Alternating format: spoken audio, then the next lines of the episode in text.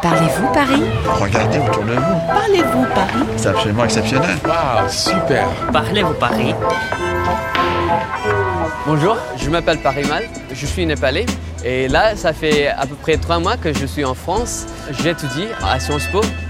Je pense qu'en France on a une culture de, de restaurant, de café, on aime bien ça.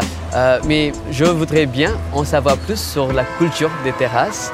Est-ce qu'on peut y aller seul Est-ce que c'est louche d'y être seul Est-ce qu'on peut y rester pendant des heures Aujourd'hui, j'accompagne Parimal, un Népalais qui aimerait savoir ce que font les Parisiens sur les terrasses des cafés. Direction la brasserie de la Contrescarpe.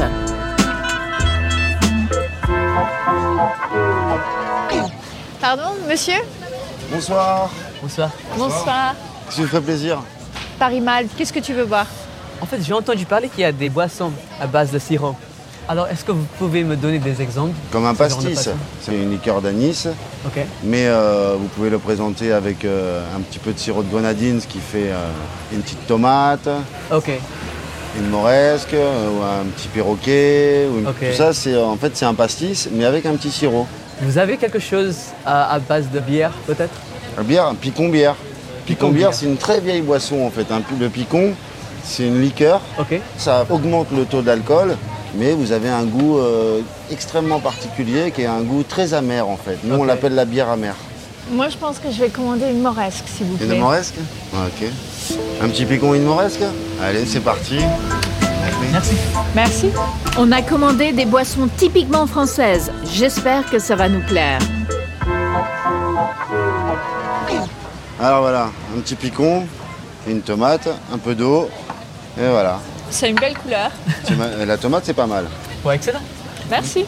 Ma boisson est toute rouge. Le serveur a dû se tromper. Il m'a servi une tomate alors que j'avais commandé une moresque. Tant pis, je goûterai la prochaine fois. C'est bien. C'est pas mal. Ouais, c'est bon. C'est C'est assez amer. c'est- ok, c'est fort. bon, en fait, par exemple, est-ce qu'il y a des boissons euh, préférées des Français qui sont vraiment très. euh, Mais par Bien exemple- sûr. Nous, on a plus tendance à boire du vin, du kir, du pastis. Les femmes boivent beaucoup de blanc. Un bon vin blanc sucré euh, ou un peu sec, c'est plus une boisson euh, féminine. Les hommes ont tendance à boire du rouge, Ok. un bon verre de petit vin rouge. Et donc, est-ce que ça dépend de la saison aussi En hiver, il y a beaucoup de chocolat, de café, de thé, euh, de vin chaud. Sur l'été, on va servir un petit peu plus de boissons anisées comme le pastis euh, ou euh, le vin rosé.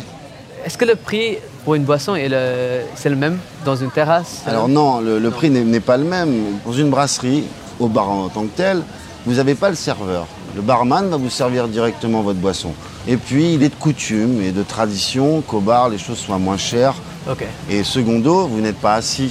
À partir du moment où vous asseyez quelque part, On paye plus. c'est un petit peu plus cher. Ok. Et en général, même, il y a trois prix différents. Vous avez le prix du bar, le prix de la salle et le prix de la terrasse. C'est pour ça qu'on voit les travailleurs accoudés au comptoir le matin. C'est moins cher au bar. On est dans une terrasse Oui. et je trouve assez intéressant euh, l'orientation des chaises, par exemple, qui sont orientées vers le public. C'est quelque chose qui n'est pas très commun dans d'autres pays. Oui, effectivement. ouais. C'est que la terrasse est faite pour observer les gens. Ok. La terrasse, la plupart du temps, vous vous asseyez pour boire un coup avec vos amis et puis regarder les gens passer devant vous. euh. La terrasse, c'est un vrai moment qu'on passe ensemble. C'est marrant. On est très parce- voyeurs en fait en France. Et puis il y a une question très pratique aussi. Plus vous rangez votre terrasse, plus elle est pratique à travailler. Ce n'est pas très pratique pour discuter, mais on comprend la logique. Plus les chaises sont alignées, plus on a de la place, plus de clients et donc plus de consommation.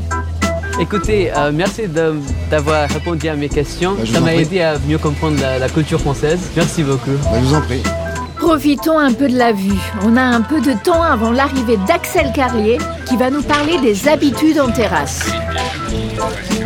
Bonjour. Axel, Bonjour, moi c'est Parimal. Enchanté. Enchanté.